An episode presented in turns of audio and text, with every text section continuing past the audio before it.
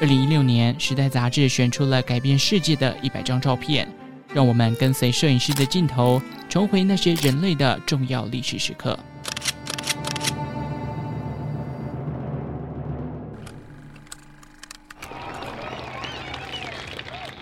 一九六零年，美国总统大选，甘乃迪击败了对手尼克森，成为了新一任的美国总统。为了实现他选前承诺人民，美国将在太空竞赛中超越苏联，以及将太空竞赛升级为全人类使命的激昂演说下，美国政府于是打算执行将太空人送上月球的阿波罗计划，预计将在一九六九年底达成这项目标。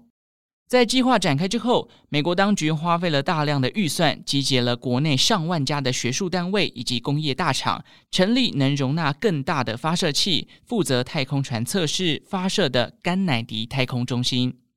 同时，他们也打造了可以容纳三名太空人、拥有登月舱的阿波罗太空船，以及作为重要动力来源的土星火箭。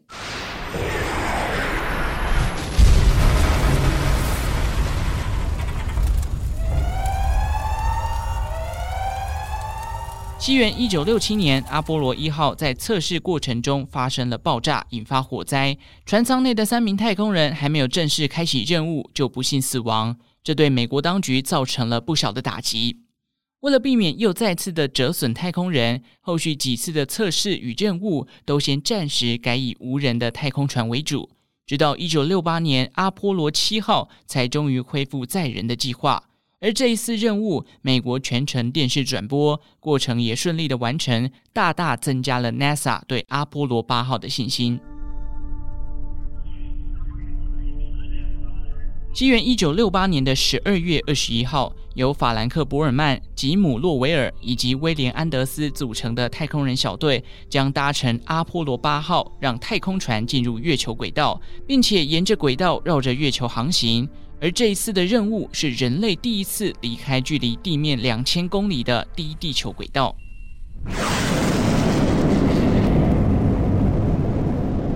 在当天早上七点五十一分，火箭土星五号被点燃了，过程顺利完成，也推进阿波罗八号正式升空。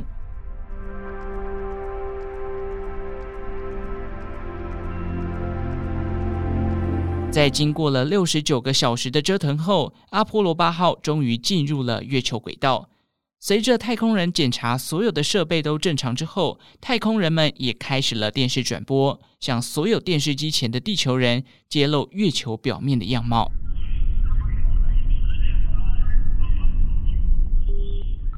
到了十二月二十四日，这一天是平安夜。随着太空船第四次绕行月球，三位太空人被眼前的景色给镇住了。首先，先是安德斯看见了地平线上缓缓升起的地球，此景让他兴奋地大喊。一旁的伯尔曼则顺手拿起了黑白相机，捕捉下了地球探出的画面。随后，安德斯跟他的同伴要了一卷彩色的底片，拍下了这一张从月球轨道看地球的经典照片：Earthrise。地出，